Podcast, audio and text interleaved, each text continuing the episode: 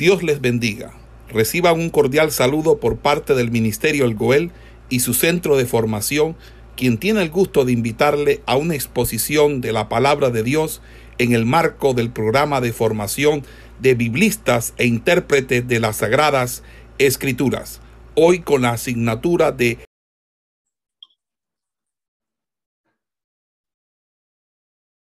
Eh, Dios bendiga a todos mis amados hermanos.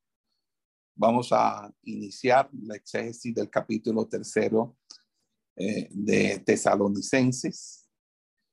Eh, este capítulo podríamos nosotros decir que tiene tres párrafos o perícopas muy importantes o definitivas que es eh, una primera, donde Pablo, con gran ansiedad, les envía a Timoteo, que serían los cinco primeros versículos. Luego Timoteo regresa con buenas noticias, que sería el versículo 6 al 10. Y luego en la oración de Pablo por la iglesia de Tesalónica, que es del versículo 11 al 13. Según varias versiones de la Biblia, eh, eh, estas versiones de la Biblia eh, suelen tener unos subtítulos y los subtítulos van variando según la, la versión. Hay versiones como la King James que dice preocupación por la fe de los creyentes. también está la Biblia de Jerusalén que dice que la misión de Timoteo es tesalónica y otras Biblias que tienen como subtítulo en ese párrafo o en ese capítulo el deseo de Pablo de visitarles nuevamente, el afecto de Pablo por los tesalonicenses, o Pablo decide visitar nuevamente la iglesia. Nosotros vamos a estudiar este capítulo en tres párrafos o en tres, en tres, en, tres pericopas o fragmentos o textos de párrafo que son los que señalé anteriormente de que Pablo, con gran ansiedad, les envía a Timoteo. Timoteo regresa con buenas noticias. Y la oración de Pablo por las iglesias de Tesalónica. Eh, llama la atención que el primer versículo comienza con un participio presente activo. Cuando dice, ya no pudimos resistir el deseo de saber de ustedes, haber sido dejados atrás. Eh, expresa eh, como si un hijo ha sido abandonado por sus padres. Eh, es otra metáfora paternal en, todo este texto de tesalonicenses, pero también significa en, el, en el griego cuando se muere la pareja, el cónyuge, la muerte de su pareja. Eh, entonces, Pablo amó profundamente esta iglesia y su, no, y su nota sentida en el versículo es precisamente por eso cuando ya no pudimos resistir el deseo de saber de ustedes, decidimos quedarnos solo en Adena. Pero el texto griego dice haber sido dejado atrás. Es decir, eh, ahí está expresando cuando un hijo eh, es abandonado por sus padres o cuando se le muere a uno la esposa o se le muera a uno el esposo. Fíjense que la transición entre defensa y expresión de gozo es muy gradual. La información que Pablo le está proveyendo, a, eh, que Pablo provee eh, respecto a la decisión de tomar, de enviar a Timoteo, en cierto sentido, parte de la defensa, porque muestra que lejos de ser indiferente a las necesidades de los tesalonicenses, que es la acusación que le hacen los enemigos, el apóstol estaba pronto para realizar un sacrificio efectivo en pro de ellos. Por tanto, no puede existir gran objeción para prolongar eh, la primera división principal que va a concluir en el versículo 5. Entonces, todo este capítulo capítulo puede ser considerado como una unidad, que aun, aún los primeros cinco versículos, tanto como el resto, conciernen a Timoteo. Entonces, lo que motivó a Pablo a enviarlo y cuánto alivio brindó el informe que del mismo Timoteo recibió y cómo cierra con una ferviente oración. Entonces, en ese orden de ideas, eh, podemos entender por qué el, el texto comienza, por tanto, cuando no pudimos soportarlos más, no pudimos soportarlo más. Es decir, el sentido del versículo 1, en vista del hecho que nuestro intento, de que, que el intento inmediato era devolver a ellos.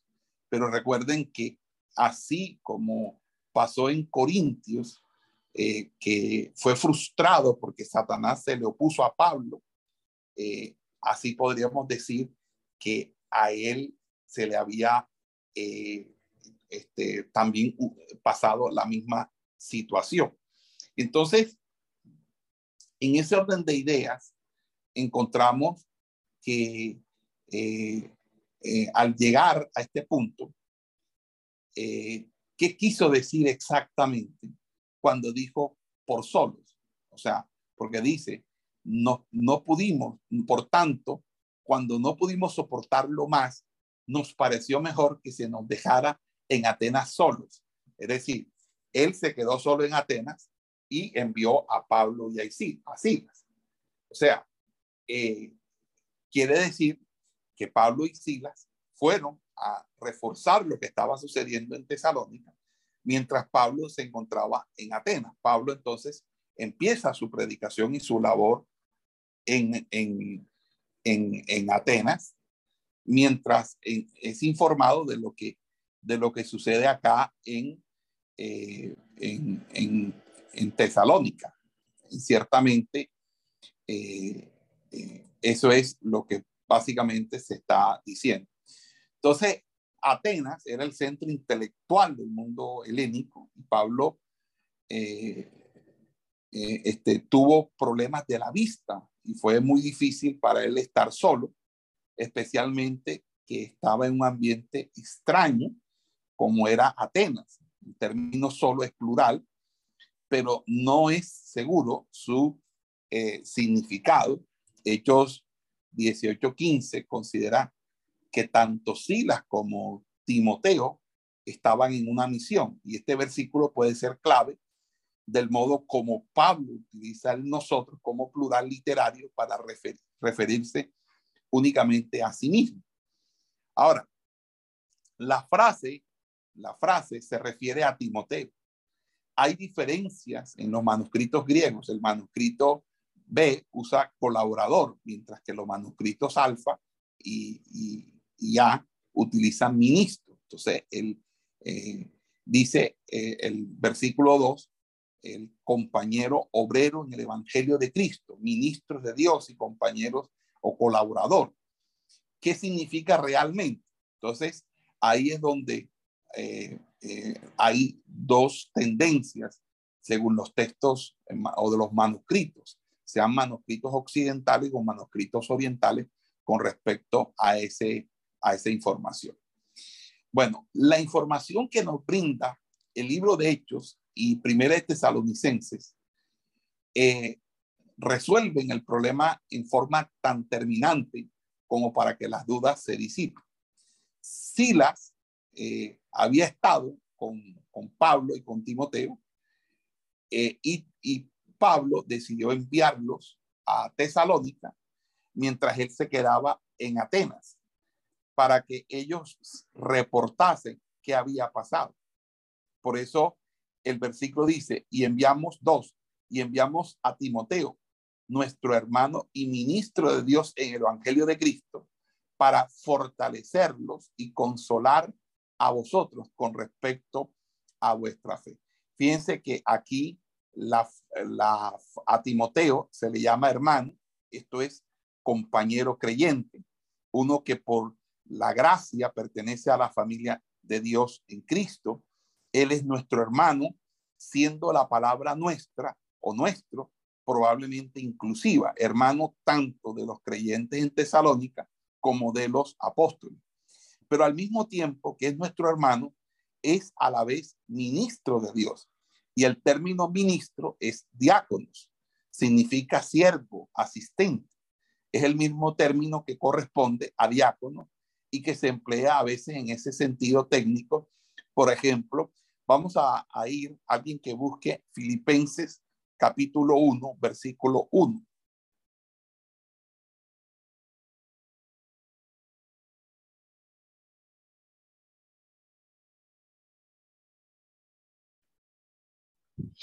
Buenos días, pastor. Que le bendiga. El texto dice así. Pablo y Timoteo, siervo de Jesucristo, a todos los santos en Cristo Jesús, que están en Filipos, con los obispos y diáconos. Ok. Luego, primera de Timoteo 3.8.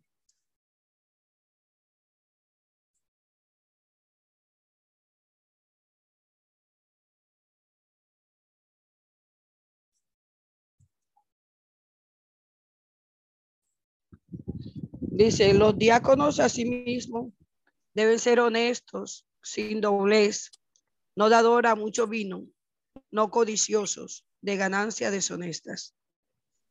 Ahora el verso 12.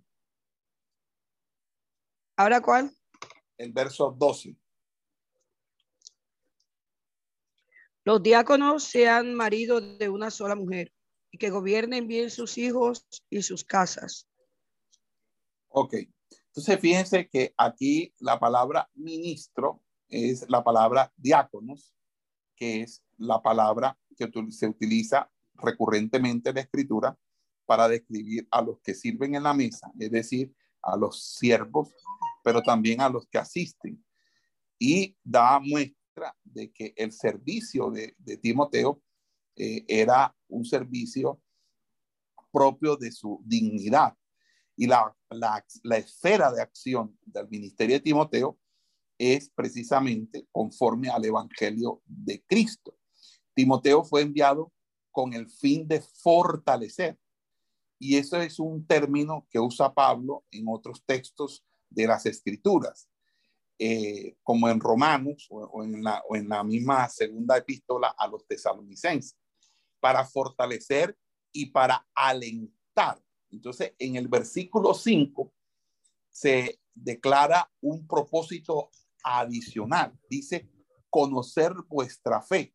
O sea, como ha habido una fiera persecución y una siniestra campaña de calumnias desde afuera, y también en vista de la falta de madurez eh, espiritual de los creyentes en Tesalónica, la misión de Timoteo, era, porque eran nuevos creyentes, la misión de Timoteo era perfectamente apropiada. A pesar de que esto significaba gran sacrificio para los que quedaron en Atenas, Timoteo entonces ha de decir a los nuevos convertidos a la fe cristiana, vosotros estáis prosperando bien, seguid adelante, pero hacedlo aún mejor. En pocas palabras, eh, lo que eh, hace Timoteo es darle aliento eh, a, los, a, los, a los tesalónicas, a los tesalonicenses, y, les pide que fortalezcan su fe. Y eso es, eh, eso es una muestra de lo que ya Pablo ha venido desarrollando con ellos. Por ejemplo, en el capítulo 1, verso 3 de Primera de Tesalonicenses, que dice, 1.3.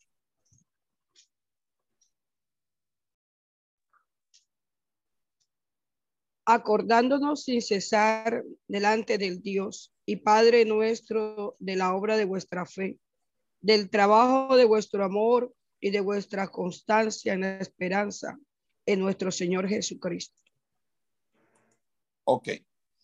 Entonces, en, ese orden de idea, pues nosotros vamos encontrando ya eh, básicamente eh, eh, la,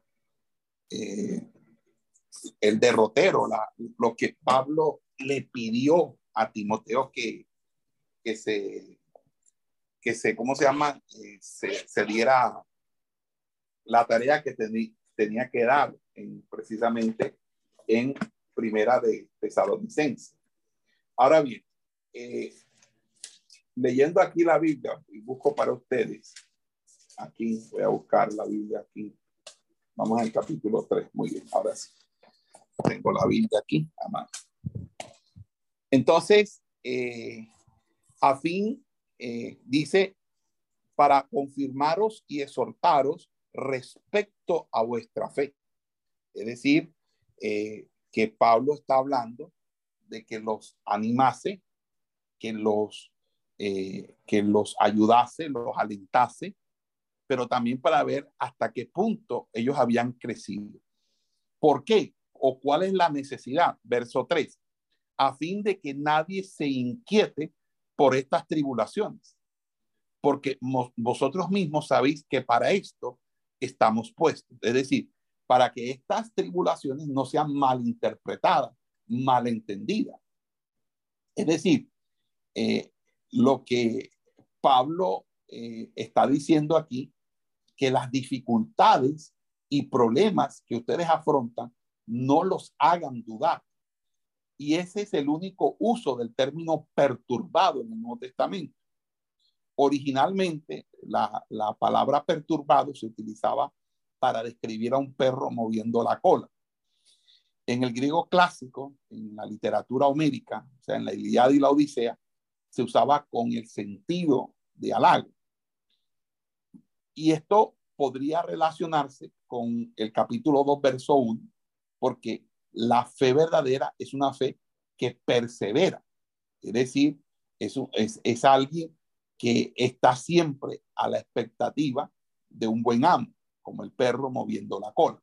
Es decir, no seas perturbado, sino confía, cree como ese perro que mueve la cola, que está siempre a la expectativa de que el amo estará para él ya sea para darle un hueso, para darle alimento, para darle algo o para jugar con él.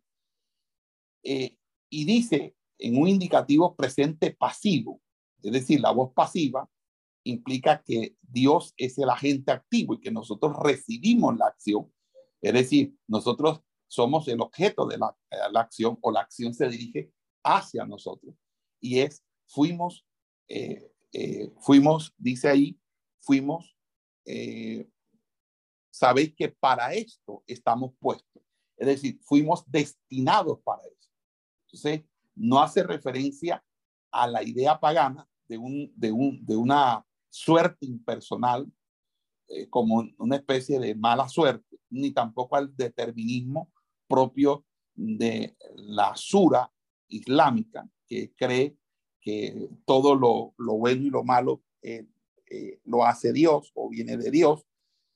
Eh, no, es que en un mundo caído, la norma para el creyente es el sufrimiento y el sufrimiento es un medio para alcanzar la madurez espiritual.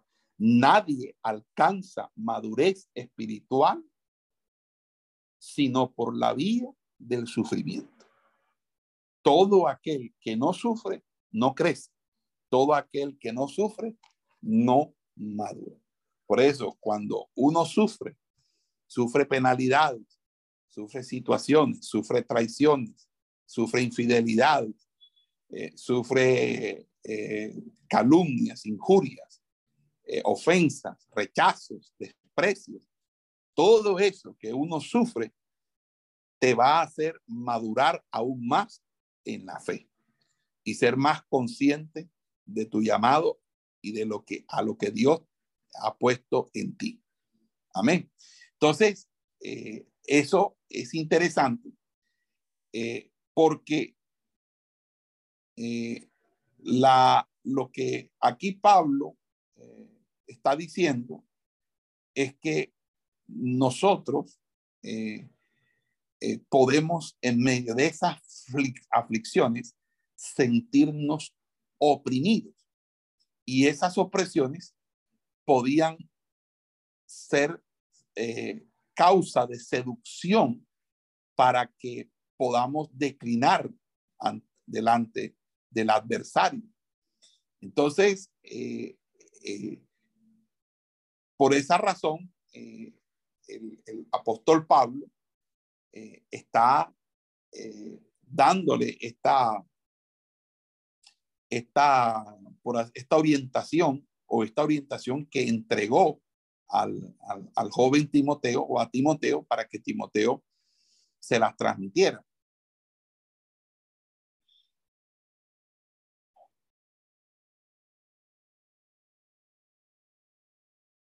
Ok. Entonces, eh, eh la, la, expresión aquí eh, que me interesa rescatar es eh, fuimos destinados para eso. Verso 4, les advertimos que tendríamos dificultades porque, porque también estando con vosotros, os predecíamos que íbamos a pasar tribulaciones como ha acontecido y sabéis. Por lo cual también yo, no pudiendo soportar más, envié para informarme de vuestra fe, no sea que, que, se, que os hubiese tentado el tentador y que nuestro trabajo resultase en vano. Es decir, eh, yo estoy aquí porque hay una situación. Entonces vamos a hablar un poquito del término doquimazo que aparece allí. ¿Qué significa el doquimazo, el ser probado? Porque dice, posiblemente esta expresión, ¿verdad? Eh, de, seguir, sigan confiando, ¿verdad? Es fidelidad, porque la, la fidelidad es algo que, que escasea bastante en estos tiempos, ser fiel. Entonces, que el diablo les hubiera hecho caer en sus trampas. Entonces, ahí hay una, eh, hay una fuerza antagónica, el, Satanás, el diablo, activa en este mundo, que es un personaje. Y entonces allí eh, Pablo va a utilizar dos palabras y quiero hablar de estas palabras. Entonces, existen dos términos griegos que expresan la idea de, ser probados o, o, de pasar algún examen o alguna situación evaluativa. Uno es la expresión doquimazo, de donde proviene la expresión doquimión y doquimacia. Y es una construcción metafórica para comprobar si algo es genuino eh, mediante el fuego. Entonces, el fuego revela la esencia del metal, quitándole toda impureza, es decir, purificándolo. Y este proceso físico, de elevar la temperatura hasta el, el punto de, eh, del, punto de ebullición, e, esa, este proceso físico llega a ser una figura poderosa para representar a Dios y en su aspecto humano para probar a otros. Eh, la palabra eh, solo se usa en sentido positivo de probar con miras a hacer, a aceptar algo. Sobre todo se usa en el Nuevo Testamento.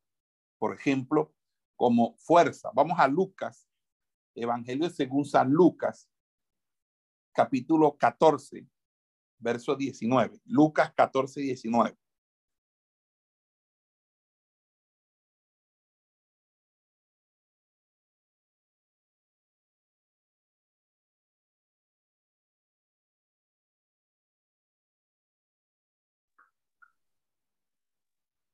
Dice así.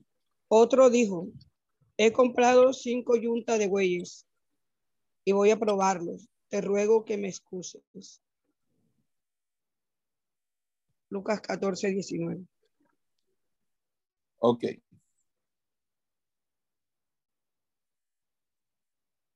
Dice probar, ¿cierto? Dice ahí probar. Así es. Sí, eh, ahí está probando la fuerza. Ok. Eh, probar la fuerza, Lucas 14, 19. Probarse a uno mismo. Vamos a Primera de Corintios, capítulo 11, 28.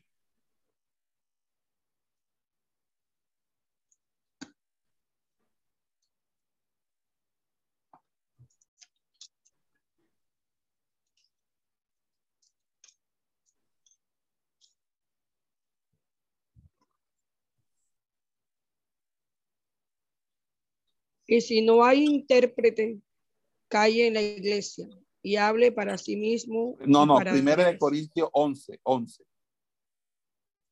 11, 28. Está leyendo 14, 11. Por tanto, pruébese cada uno a sí mismo y coma así del pan y beba de la copa. Vamos a Santiago 1.3. Uno se prueba, prueba nuestra fe.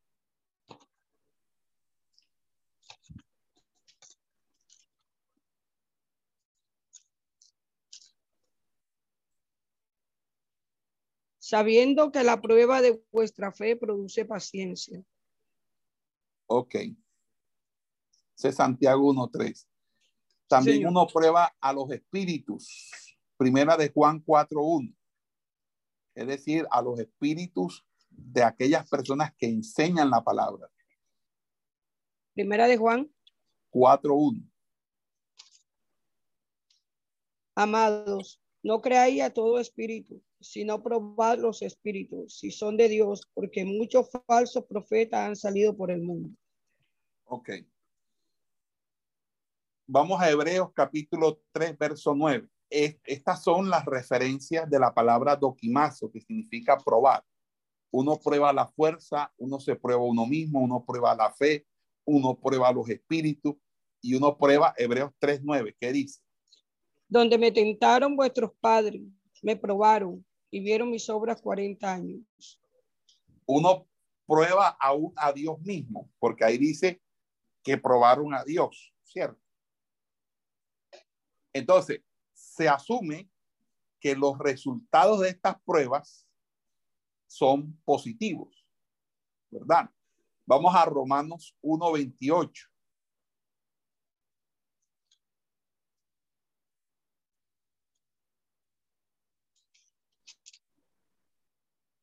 Y como ellos no aprobaron tener en cuenta a Dios, Dios los entregó a una mente reprobada para hacer cosas que no convienen. Romanos capítulo 16, versículo 10.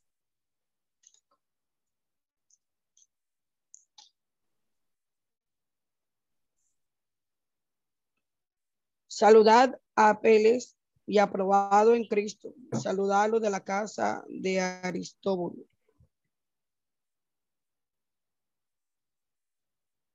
Repite Romanos 16, 10.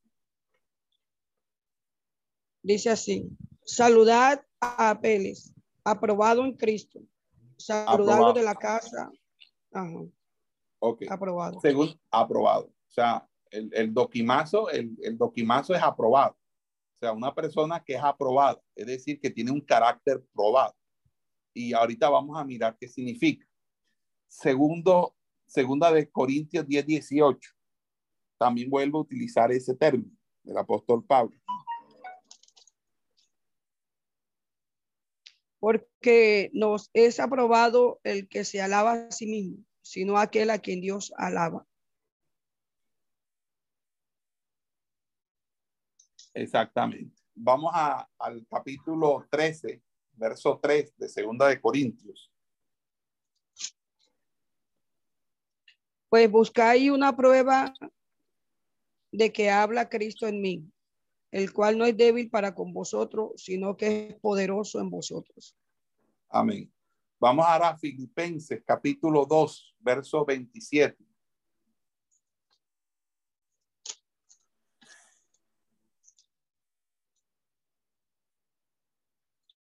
Pues en verdad estuve enfermo a punto de morir, pero Dios tuvo misericordia de él y no solamente de él, sino también de mí, para que yo tuviese, para que no tuviese tristeza sobre tristeza. Filipenses 2.27. 2.27, sí, señor. Ok. Primera de Pedro 1.7.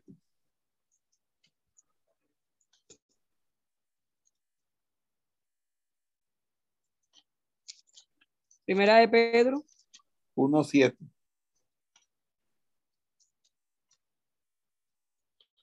para que sometida a prueba vuestra fe, mucho más preciosa que el oro, el cual, aunque perecedero, se prueba con fuego, se ha hallado, se ha hallado en alabanza, gloria y honra cuando se ha manifestado Jesucristo. Ok, entonces fíjense que el término conlleva la idea de que alguien está siendo examinado y probado para ver si la persona es, primero, digna, eh, segundo, buena, tercera genuina y cuarta honorable. Eh, también eh, podemos analizar por otra parte el otro término que es peirazo, de donde proviene la expresión peirasmos, y el término tiene la connotación de ser examinados con el propósito de encontrar alguna falta o de ser rechazado.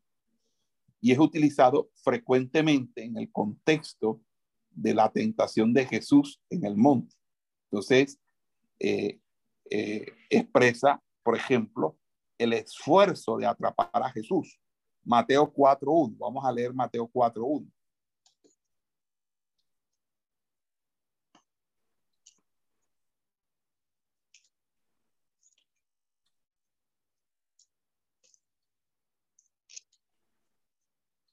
Entonces Jesús fue llevado por el Espíritu al desierto para ser tentado por el diablo. Ok. Mateo 16, 1.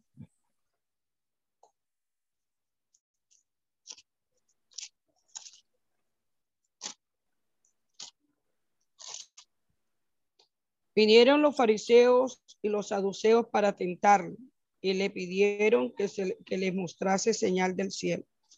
Ok.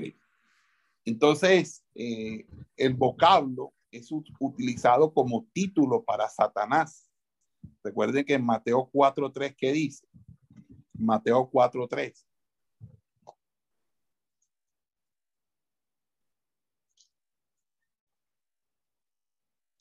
Y vino a él el tentador y le dijo, si eres hijo de Dios, di que estas piedras se conviertan en pan.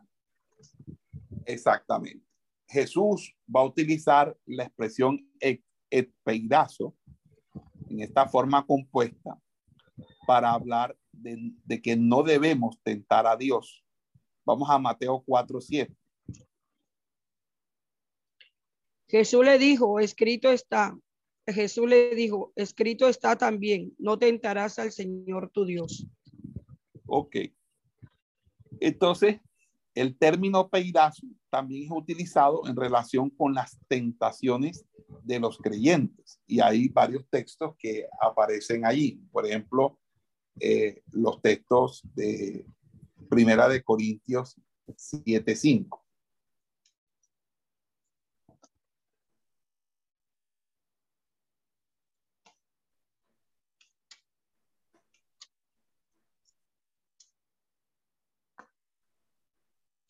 No os neguéis el uno al otro, a no ser por algún tiempo de mucha de mutuo consentimiento, para ocuparos sosegadamente en la oración y volved a juntaros en uno, para que no os tiente Satanás a, causa de vuestra incontinencia.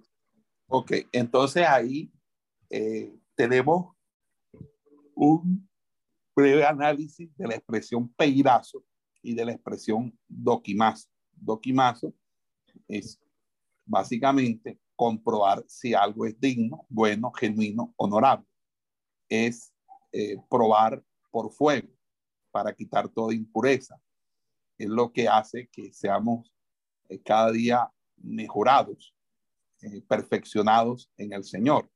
Y peirazo es la tentación, es para hallar alguna falta o de ser rechazado o simplemente para caer en pecado. Entonces, son dos cosas, doquimazo y peirazo. Y eso es importante porque junto con flitis, que ya les había hablado, que es tribulación, son los tres elementos que uno tiene que tener en cuenta para la, la formación del carácter. El doquimazo, que es la prueba, el peirazo, que es la tentación, y la flixis, que significa la tribulación. Entonces nosotros tenemos tribulaciones que no son los mismos que el doquimazo, ni tampoco lo mismo que el peirazo. Peirazo son tentaciones. Entonces la tentación es una cosa, la tribulación es otra cosa y la prueba es otra cosa. ¿Quedamos, ¿Quedó claro eso? Amén, ¿Sí? Los demás estudiantes, ¿qué dicen? ¿Quedó, ¿Les quedó claro? Amén, pastor. Amén. Bueno, eh, sí, sí, siguiendo con, con nuestro hilo conductor, siguiendo con nuestro hilo, hilo conductor, eh, nosotros aquí tenemos que la que en el ya terminamos el, el versículo 5 y el versículo 5 dice pues que hubiera echado a perder todo lo que hicimos, ¿verdad? Dice aquí, eh, lo dice un modo indicativo, que es el modo de la realidad para Satanás. Es real que Satanás siempre quiere estar echando a perder la obra de Dios. Está en un subjuntivo que es para, para hablarnos de esa posibilidad. El subjuntivo es algo hipotético, es decir, es posible que eso se esté dando. Y esto parece relacionarse con el capítulo 2, verso 1. Ahora, la pregunta, ¿en vano se relaciona con la conversión personal de ellos? ¿O es el factible el establecimiento de una iglesia en Tesalónica? Es decir, la mejor opción es decir que se hubiera echado a perder todo lo que hicimos es que la palabra de Dios no hubiera quedado sembrada en la implantación de la iglesia, la plantación de la iglesia que, que estaba sirviendo a los fines del reino en la ciudad de Tesalónica. Por eso el versículo 6 eh, despeja toda duda porque dice, pero cuando Timoteo volvió de vosotros a nosotros y nos dio buenas noticias de vuestra fe y amor y que siempre nos recordáis con cariño, deseando vernos como también nosotros a vosotros. Dice, dice que les trajo buenas, buenas noticias.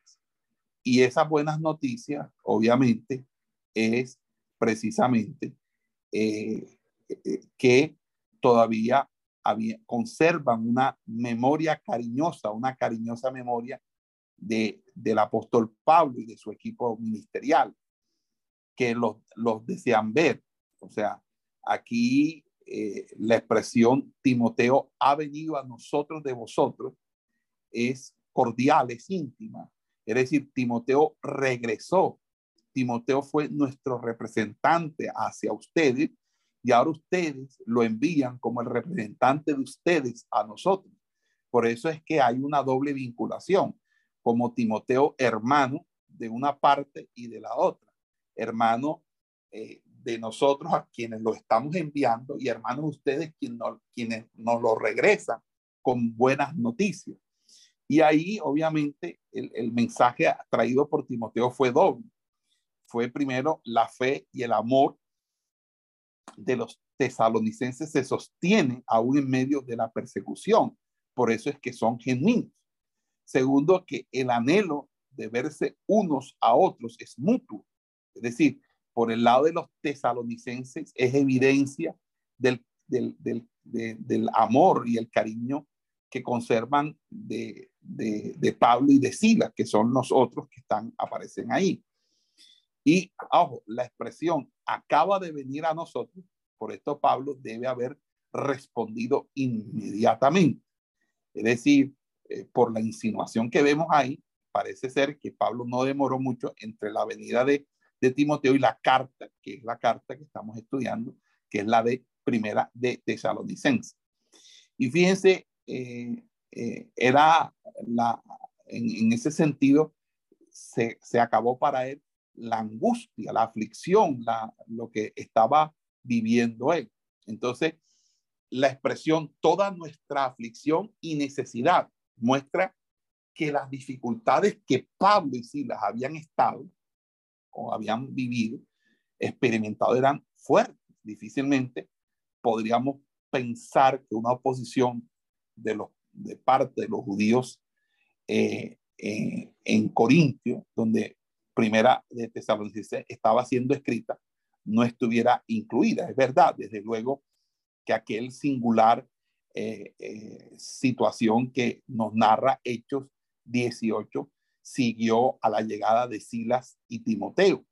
Pero habría sido extraño si aquella hostil actitud latente hubiese permanecido inactiva antes de entonces. Entonces, entre otras aflicciones y necesidades que Pablo pudo haber tenido en mente, se encuentra tal vez todas o algunas de las siguientes.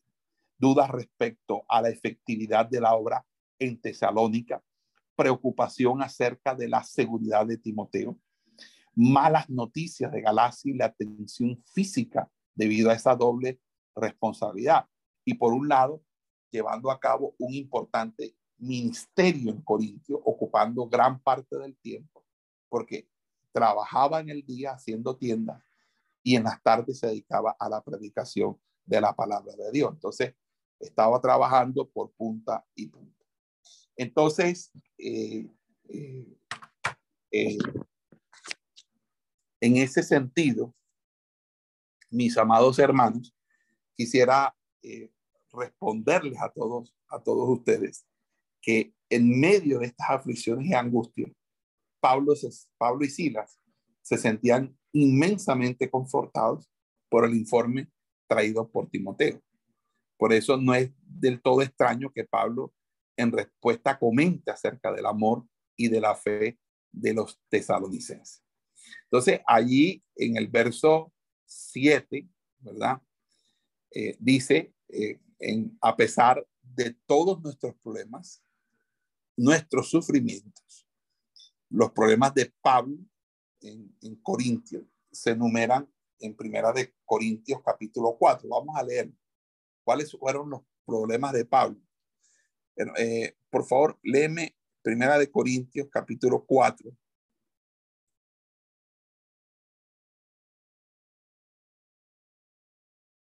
Versículos 9 al 13.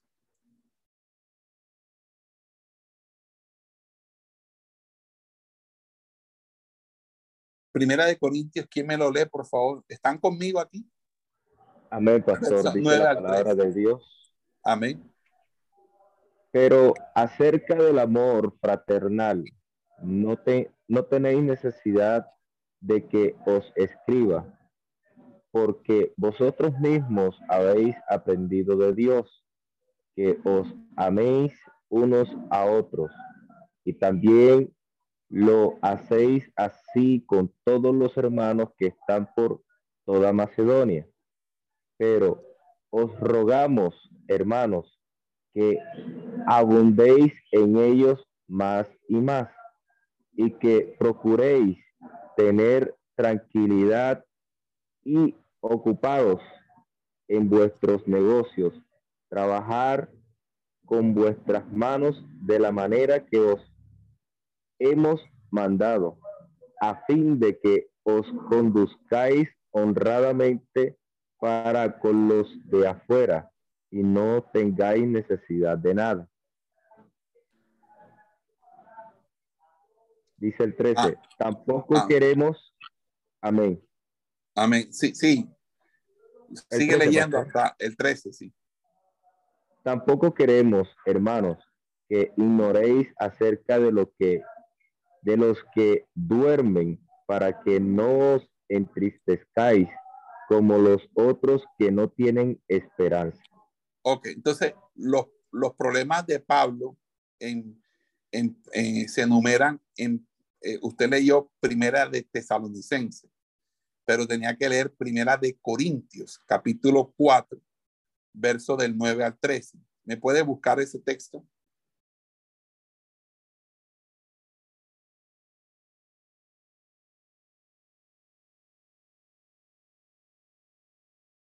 ¿Me repite la cita bíblica, pastor? Qué pena. Primera de Corintios, capítulo 4, 9 al 13. Leyó fue primera de Tesalonicense. Yo estoy demostrando aquí es que Pablo, cuando escribe la carta, le escribe estando en Corintio. Y Corintio era un lugar muy hostil, o fue un lugar muy hostil para el apóstol Pablo. Por lo tanto, él estaba entendiendo perfectamente el tema de, la tribulación y el tema de, de la prueba porque la estaba viviendo en carne propia, pero también porque antes de todo eso la había vivido, obviamente. Primera de Corintios capítulo 4, versos del 9 al 3. Dice la palabra de Dios, porque según pienso, Dios nos ha exhibido a nosotros los apóstoles como, como postreros, como sentenciados a muerte pues hemos llegado a hacer espectáculo al mundo, a los ángeles y a los hombres. Nosotros somos insensatos por amor de Cristo, mas vosotros prudentes en Cristo. nosotros débiles, más vosotros fuertes, vosotros honorables, más nosotros despreciados. Hasta esta hora padecemos hambre, tenemos sed, estamos desnudos, somos aofeteados y no tenemos morada fija.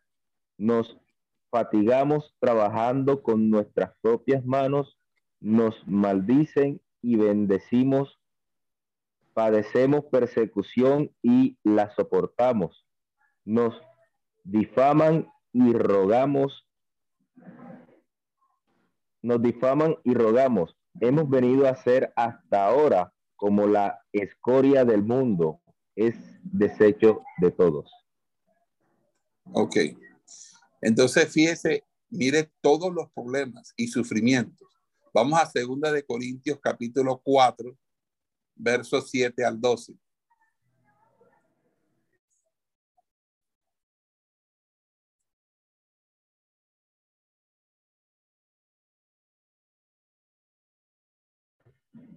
Segunda de Corintios 4, 7 al 12, dice la palabra de Dios. Pero tenemos este tesoro en vaso de barro para que la excelencia del poder sea de Dios y no de nosotros, que estamos atribulados en todo, más angustiados en apuros, mas no desesperados, perseguidos, mas no desamparados, derribados, pero no destruidos, llevando en el cuerpo siempre por todas partes la muerte de Jesús, para que también la vida de Jesús sea manifiesta en nuestros cuerpos. Porque nosotros que vivimos siempre estamos entregados a muerte por causa de Jesús, para que también la vida de Jesús sea manifiesta en nuestra carne mortal, de manera que la muerte actúa en nosotros y en vosotros la vida. Pero teniendo el mismo espíritu de fe conforme a lo que está escrito, creí por lo que por lo cual hablé. Nosotros también creemos por lo cual también hablamos, sabiendo que el que resucitó al Señor Jesús, a nosotros también nos resucitará con Jesús y nos presentará juntamente con vosotros.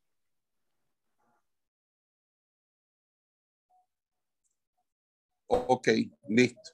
Entonces dice que a pesar de todos nuestros problemas y sufrimientos, Él los alegraba. Y Pablo utiliza una palabra ahí, consolar. Dice, por ello, hermanos, en medio de toda nuestra necesidad y aflicción, fuimos consolados de vosotros. Y utiliza ahí la expresión compuesta consolados eh, para caleo, que es, eh, frecuentemente tiene varios significados. Para caleo significa impulsar, exhortar, animar. También significa consolar, pero acuérdense que para caleo es la forma nominal de paracletos, utilizada tanto para el ministerio de ayuda del Espíritu Santo como para el Hijo. Recuerden que Él es el otro consolador en Juan capítulo 14 o, primera de Juan 2.1. Dice que Él es nuestro paráclito cuando dice que es nuestro abogado, de otra manera de decir abogado. En el verso 8 dice, porque ahora vivimos si vosotros estáis firmes en el Señor. Es decir, sentimos nuevas fuerzas para seguir viviendo. Pablo utiliza aquí un lenguaje metafórico para expresar su liberación de esa tensión gracias a las buenas noticias sobre la iglesia. Dice que siguen confiando en el Señor. En griego es una oración condicional que está combinando las, las oraciones condicionales de primera y tercera clase. O sea, por eso está añadiendo contingencia a la afirmación de Pablo. Es decir, sentimos nuevas fuerzas si ustedes siguen confiando en el Señor. Dejan de confiar en el Señor y nosotros vamos a, realmente a perder nuestra fuerza. O sea, él, estaba asumiendo que ellos iban a permanecer firmes, pero eso estaba por verse. Ellos tenían que seguir permaneciendo fieles.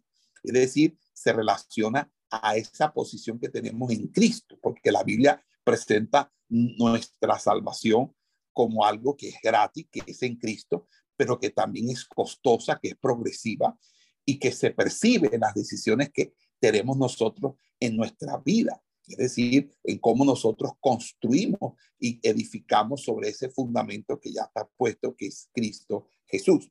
Entonces Pablo ahí continúa en esa expresión. Es una expresión que sale del corazón de Pablo. El, por el corazón de Pablo arde por el Señor y al mismo tiempo está lleno de ese afecto tierno por esos creyentes en Tesalónica. Y Pablo está diciendo que los tesalonicenses permanecen firmes y que el Señor está arraigados en ellos, confiando en Él, amándole, esperando en Él. Ellos, los que portan el Evangelio, los tesalonicenses, realmente van a vivir siendo personas llenas de gozo, de gratitud. Y ese es el clímax de esa bendición, el que aquel, aquel vivir incluya una acción de gracia se va a indicar eh, porque luego en los dos versículos siguientes va a hablar de eso. Entonces dice, por lo cual, ¿qué acción de gracia? Dice, pregunta, ¿qué acción de gracia podemos dar a Dios por vosotros? Por todo el gozo con que nos gozamos a causa de vosotros delante de nuestro Dios. Verso 10, orando de noche y de día con gran insistencia para que veamos vuestro rostro y completemos lo que falta a vuestra fe. Es decir, Pablo tenía muchas cosas que enseñar. Uno como maestro nunca deja de tener cosas que enseñar. Hay personas que a veces creen que ya uno no tiene nada que enseñar y lo mira uno con desprecio porque cree que uno ya no tiene nada que enseñar. Pablo les dice, yo tengo muchas cosas que enseñaros, por eso quiero complete, completemos lo que falta a vuestra fe. Fíjese que esta es una pregunta retórica el alma de Pablo se haya inundada de la gratitud hacia Dios y esto hasta el punto en que su convicción de propia incapacidad para hacer una adecuada retribución a Dios lo aflige y la bendición recibida por los de las tesalonicenses fue también en forma diferente y a causa de ello recibida por Pablo y sus compañeros. Entonces, el informe de, Timoteo había inyectado a Pablo y a Silas, a Silas un nuevo aliento de vida, les hizo revivir, estaban profundamente convencidos del hecho de que todo cuanto pueden ofrecer a Dios en retribución por todo el gozo por medio del cual se regocijan es nada. Entonces, es allí donde eh, podemos ver las, la, toda esta eh, situación. Entonces, eh, ahí podemos decir que esa pregunta retórica va a conducir a una oración con la cual termina la primera mitad de la carta paulina, es decir, hasta el capítulo, el capítulo 3.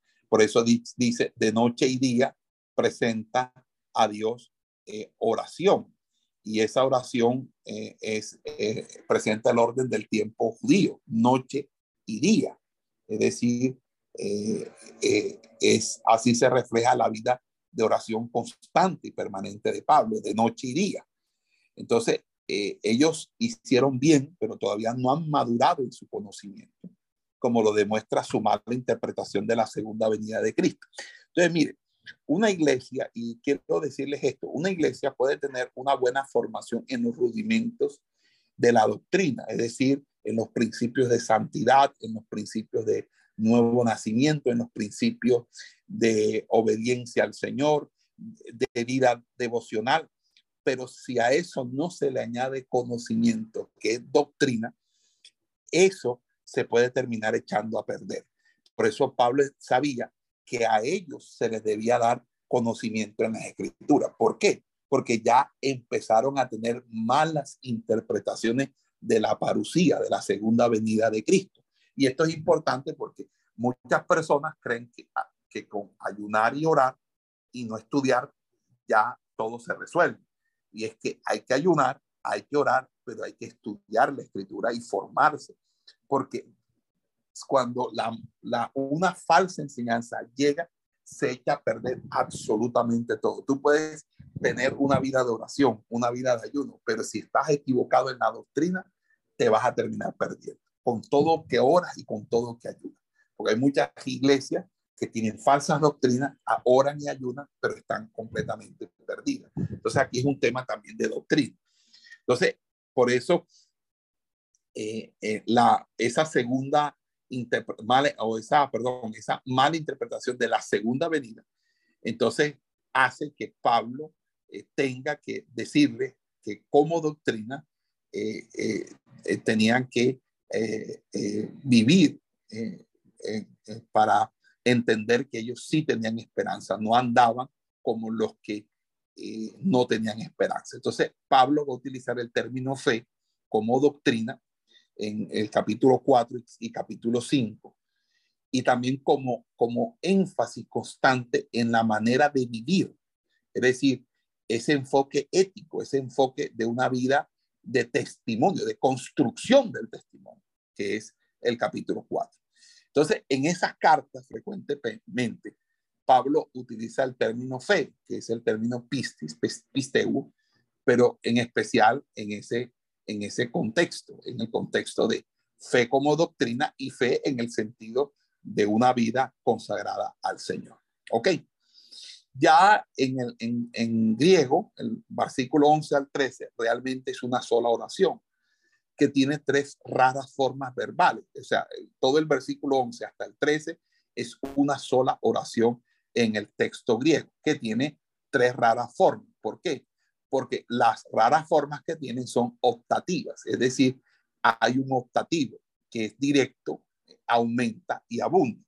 Dice, y el Señor os haga, eh, eh, dirija nuestro camino a vosotros, y el Señor os haga crecer y abundar en amor unos para con otros y para con todos, como también lo hacemos nosotros para con vosotros, para que sean afirmados vuestros corazones irreprensibles en santidad delante de Dios nuestro Padre, en la venida de nuestro Señor Jesucristo con todos sus santos. Entonces, aquí eh, vamos a encontrar eh, un optativo eh, que es en el versículo 11, un optativo directo, ¿ya? En el versículo 12 aumenta y en el versículo 12 abunda.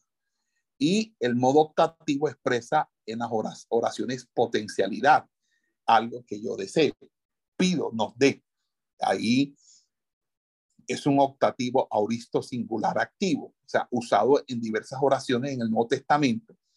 Por ejemplo, eh, allí eh, el optativo significa, ojo, el optativo es deseo, auristo pasado.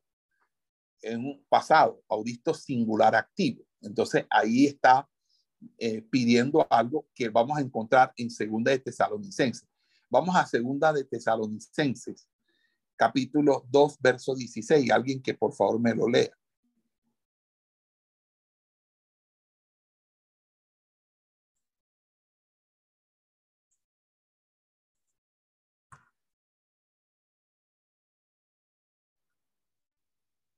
Y, y él mismo, y el mismo Jesucristo, Señor nuestro, y Dios nuestro Padre, el cual nos amó y nos dio consolación eterna y buena esperanza por gracia. Ok, ahí hay un auristo optativo, un auristo optativo singular activo. También lo vamos a ver en, en 2 Tesalonicenses capítulo 3, verso 5.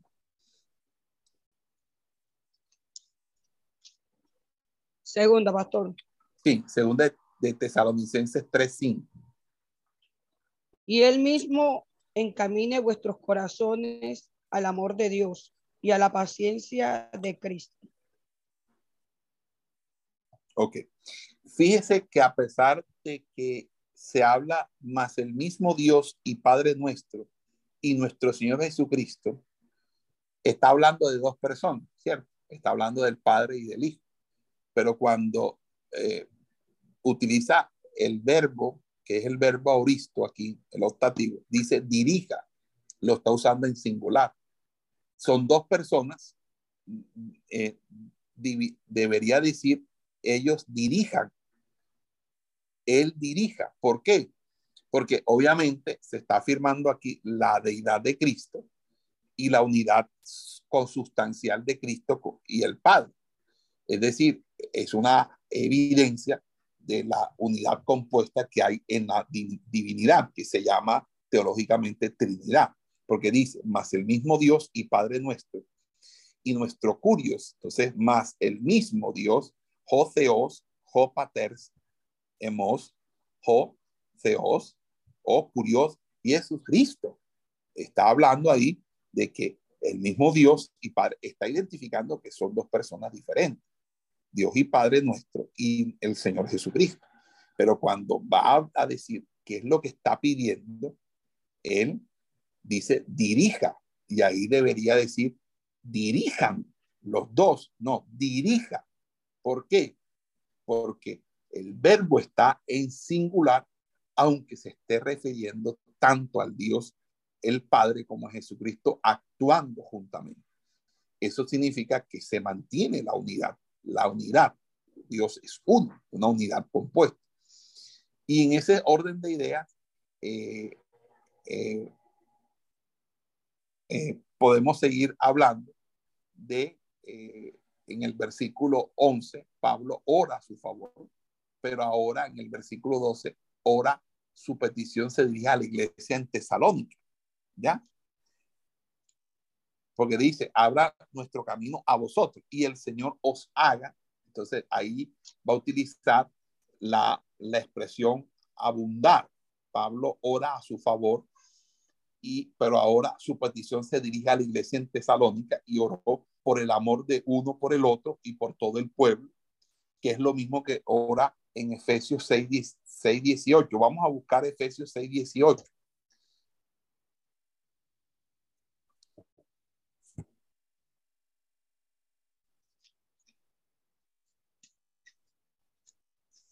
También oró por la santidad de todos los creyentes.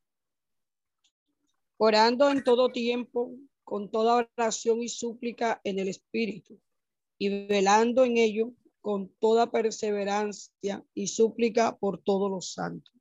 Ok, listo. Entonces, la voluntad de Dios para todos los creyentes es que sean como Cristo. Es eso, que sean como Cristo. Es eso. ¿Ok? Que sean como Cristo. Ahora, el tópico aquí sería, ¿qué significa la expresión abunda? Pablo, Pablo utiliza peri, periceu, periceu, periceu es la expresión abundar. Y Pablo utiliza el término frecuentemente. Por ejemplo, en Romanos capítulo 5, 15. Vamos a buscarlo y necesito que me ayuden aquí rápidamente. En Romanos 5, 15 dice que la verdad de Dios abunda para su gloria.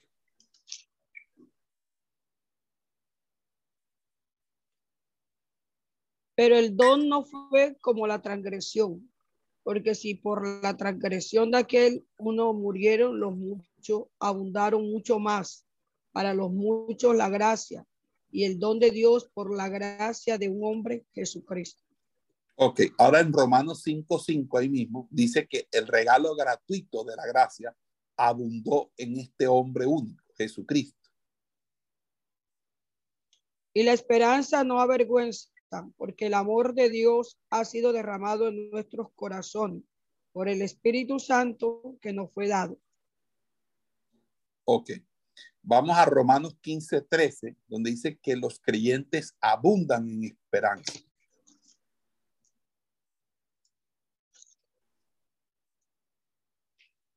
Y el Dios de esperanza os llene de todo gozo y paz en el creer, para que abundéis en esperanza por el poder del Espíritu Santo. Primera de Corintios 8:8. Los creyentes no son encomendados a Dios por comer o no cierto tipo de alimentos. Primera de Corintios 8:8. Si bien la vianda no nos hace más aceptos ante Dios, pues ni porque comamos seremos más, ni porque no comamos seremos menos. Ok. Los creyentes abundan en la iglesia, en la edificación de la iglesia. Primera de Corintios 14, 12.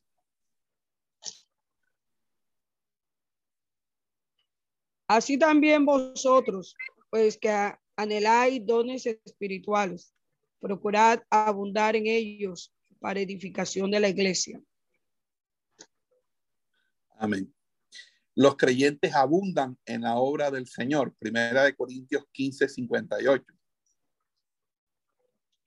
Así que, hermanos míos amados, estad firme y constante, creciendo en la obra del Señor siempre, sabiendo que vuestro trabajo en el Señor no es en vano.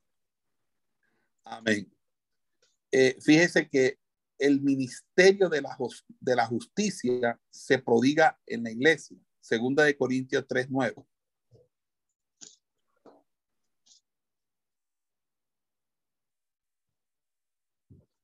Porque si el ministerio de condenación fue con gloria, mucho más abundará en gloria el ministerio de justificación. Exactamente. Eh, la acción de los creyentes es para que abunde la gracia de Dios, segunda de Corintios 4:15. Porque todas estas cosas padecemos por amor a vosotros, para que abundando la gracia por medio de muchos, la acción de gracias sobreabunde para gloria de Dios.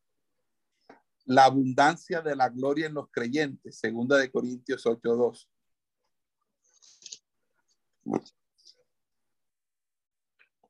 Que en grande prueba de tribulación, la abundancia de su gozo y su profunda pobreza abundaron en riqueza de su generosidad. Ok. Vamos a segunda de Corintios 8, 7. Los creyentes abundan en todo. Por tanto, como en todo abundáis en fe, en palabra, en ciencia, en toda solicitud y en vuestro amor para con nosotros, abundad también en esta gracia. Segunda de Corintios 9:12.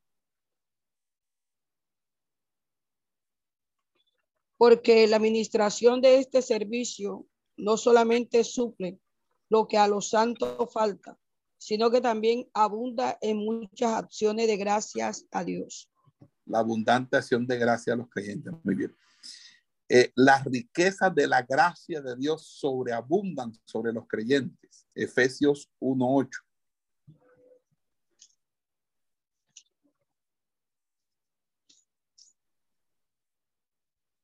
Que hizo sobreabundar para con nosotros en toda sabiduría e inteligencia Ok. Filipenses 1.9. El amor de los creyentes puede abundar cada día más y más. Otra forma que Pablo utiliza. Y esto pido en oración, que vuestro amor abunde aún más y más en ciencia y en todo conocimiento. Muy bien. Filipenses 1:26. La confianza de los creyentes en Pablo abunda en Cristo para que abunde vuestra gloria en mí, ah, para que abunde vuestra gloria de mí en Cristo Jesús por mi presencia otra vez entre vosotros. Filipenses 4:12.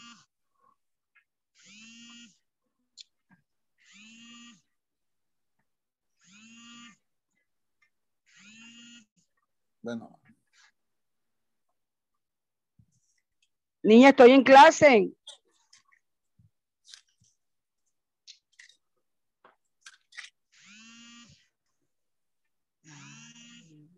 Filipenses 4 de 12. Hay que saber vivir en abundancia, pero también en escasez, ¿verdad? Filipenses 4 12, por favor vivir humildemente. Cuatro que, pastor, disculpe que una llamada me interrumpió ahí. Eh, 4.12, el hermano Luis ya lo está leyendo. Luis, adelante. A ver, pastor, sé vivir humildemente y sé tener abundancia. En todo y por todo estoy enseñado. Así para estar saciado como para tener hambre. Así para tener abundancia como para padecer necesidad. necesidad. Ok, listo. Entonces, por ahí. Eh, vamos a, los creyentes sobreabundan eh, en gratitud. Colosenses 2.7.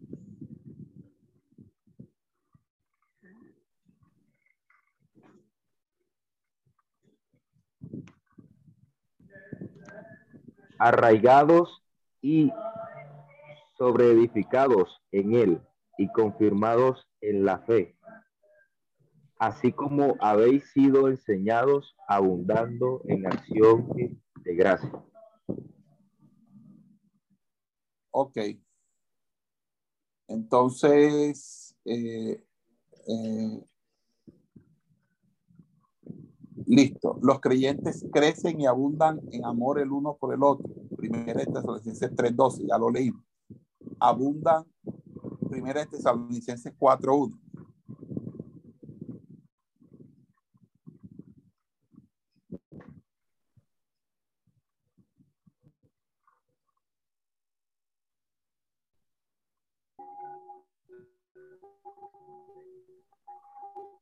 Por lo demás, hermanos, os rogamos y exhortamos de nosotros como os conviene conduciros y agradar a Dios, hacia abundéis más y más. Ahora vamos para eh, Primera de Tesalonicenses 4:10. Abundan en amor para con los hermanos creyentes.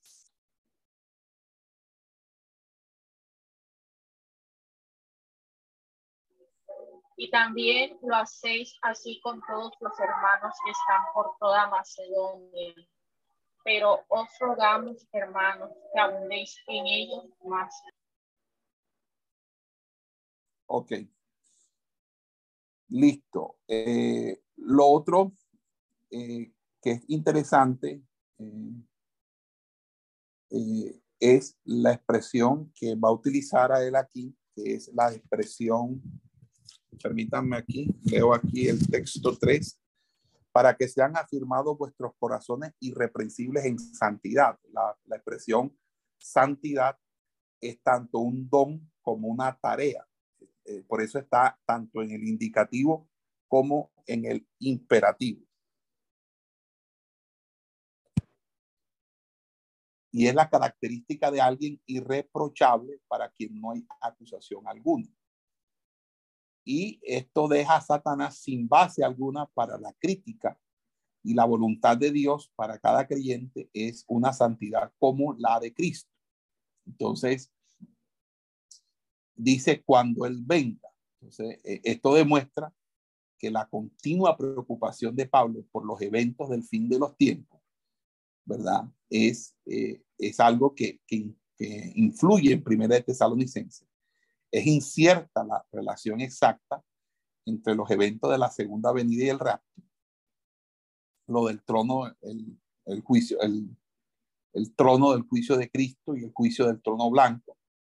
Eh, Pablo no era un teólogo sistemático, pero sí podemos sacar esas eh, conclusiones ahora que estemos observando eh, Primera de Corintios capítulo 4, perdón, Primera de Tesalonicenses capítulo 4.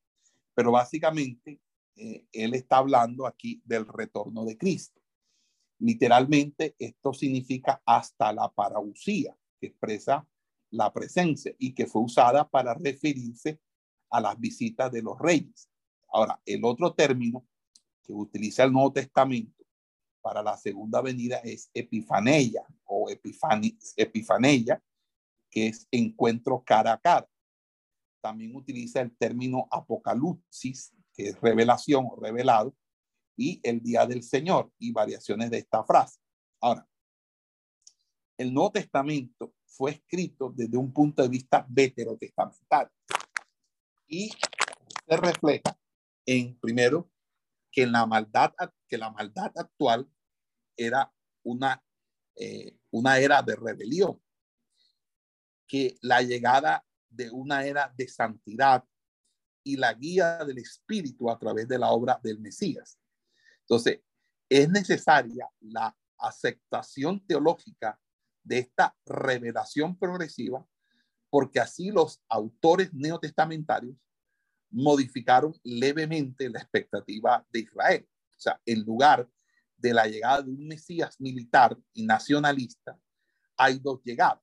La primera fue la encarnación de la deidad en la concepción y el nacimiento de Jesús de Nazaret, quien llegó como un siervo sufriente, no era ni, no era ni militar, ni jurídico, ni judicial, que es conforme a lo que describe el libro del profeta Isaías capítulo 53. Además de ir montado en el lomo de un burro, no en un caballo de guerra, ni en una mula regia, como en Zacarías 9:9. La primera llegada inauguró la nueva era mesiánica, el reino de Dios en la tierra. En cierto sentido, el reino está aquí, pero evidentemente en otro está lejano. Y es esta tensión entre las dos venidas del Mesías. El, el ya, pero todavía no, que fue algo que nosotros eh, platicamos eh, recientemente, que en cierto sentido ha superpuesto y que estuvieron ocultas o en últimas instancias confusas en el Antiguo Testamento. Entonces, en realidad Jehová había establecido ambas para redimir a toda la humanidad. Entonces, eh, la iglesia no espera el cumplimiento de las profecías veterotestamentarias porque muchas de ellas están relacionadas con la primera venida. Las obras de los creyentes anticipan la gloriosa venida del resucitado Rey de Reyes y Señor de Señores. Entonces, el esperado cumplimiento de la nueva era de santidad en la tierra y en el cielo. Entonces, las imágenes del Antiguo Testamento no son falsas, pero sí eran incompletas porque necesitaba la, la completud que les brindó el Nuevo Testamento. Entonces, ahora, Cristo va a venir, sí, va a venir, pero ojo, una cosa es el arrebatamiento, que eso lo vamos a explicar en la próxima clase, en el capítulo 4, y otra cosa es la venida visible del Señor en cumplimiento de la profecía de Daniel. Entonces, Él regresará con el poder y la autoridad de Jehová, tal como dijeron los profetas. Entonces, la segunda venida no es eh, eh, un, por así decirlo, un periodo bíblico, pero el concepto estructura la visión y el marco de todo el Nuevo Testamento. Entonces, Dios lo establecerá plenamente y eso es lo que eh, hace que la voluntad de Dios no falle. Por eso dice ahí, hasta la venida del Señor, hasta cuando Él venga. Obviamente, alguien dirá, bueno, pero ellos murieron y, y, el Señor no vino, pero es que no hay, no hay problema, porque uno puede morir y el Señor no venir todavía, pero igual los muertos en Cristo resucitarán primero y luego nosotros, los que hayamos, seremos transformados en un abrir y cerrar de ojos. Entonces, en ese sentido, eh, tenemos que entender esa parucía o lo que está diciendo. Ahora, lo otro es que él los llama los santos. Y los santos es una expresión que también se le aplica algunas veces a los ángeles, pero aquí se le está aplicando al pueblo. En el, es el equivalente griego para el término hebreo kadosh, que básicamente significa la escogencia de algo, de alguien, o algún lugar como apartado para el uso exclusivo de Jehová denota el concepto inglés español sagrado, que está apartado de la humanidad por su naturaleza y su carácter. Eh, y, y, él es la medida con la que todo creado, con que todo lo creado es evaluado y juzgado. Trascendente, santo, sacrosanto. Entonces, Dios creó a los seres humanos para tener relación con Él, pero el pecado estableció una barrera entre Dios y, que es santo y la humanidad que es pecadora.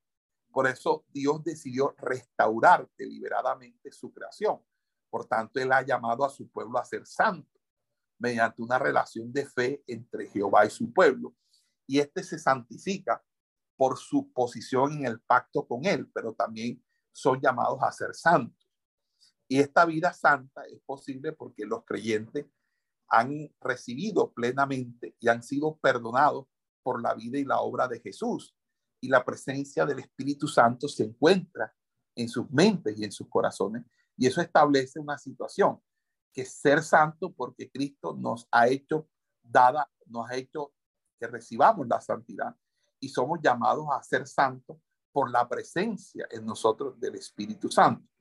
Los creyentes somos santos porque la presencia de nuestra vida, de la voluntad del Santo Padre, es decir, del Santo de Israel, el Padre Celestial, la labor del Espíritu Santo o la labor del Hijo Santo, es decir, de, de, nuestro Salvador Jesucristo, pero también por la presencia del Espíritu Santo. Entonces, el Nuevo Testamento siempre se refiere a los santos en plural, porque eh, eh porque ser salvo nos, nos permite eh, conformar un cuerpo. Y el cuerpo es el conjunto de los salvos, de los salvados. Entonces, la fe bíblica inicia con recibir al Señor, pero no puede quedarse en recibir al Señor. Hay que ser parte de un cuerpo. Y fuera del cuerpo nada podemos hacer. Entonces, la santidad es la característica esencial del cuerpo. Amén.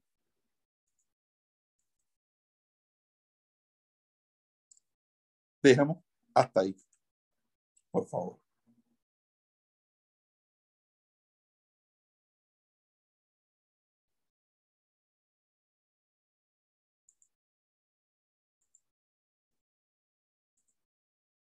Terminemos ahí, por favor.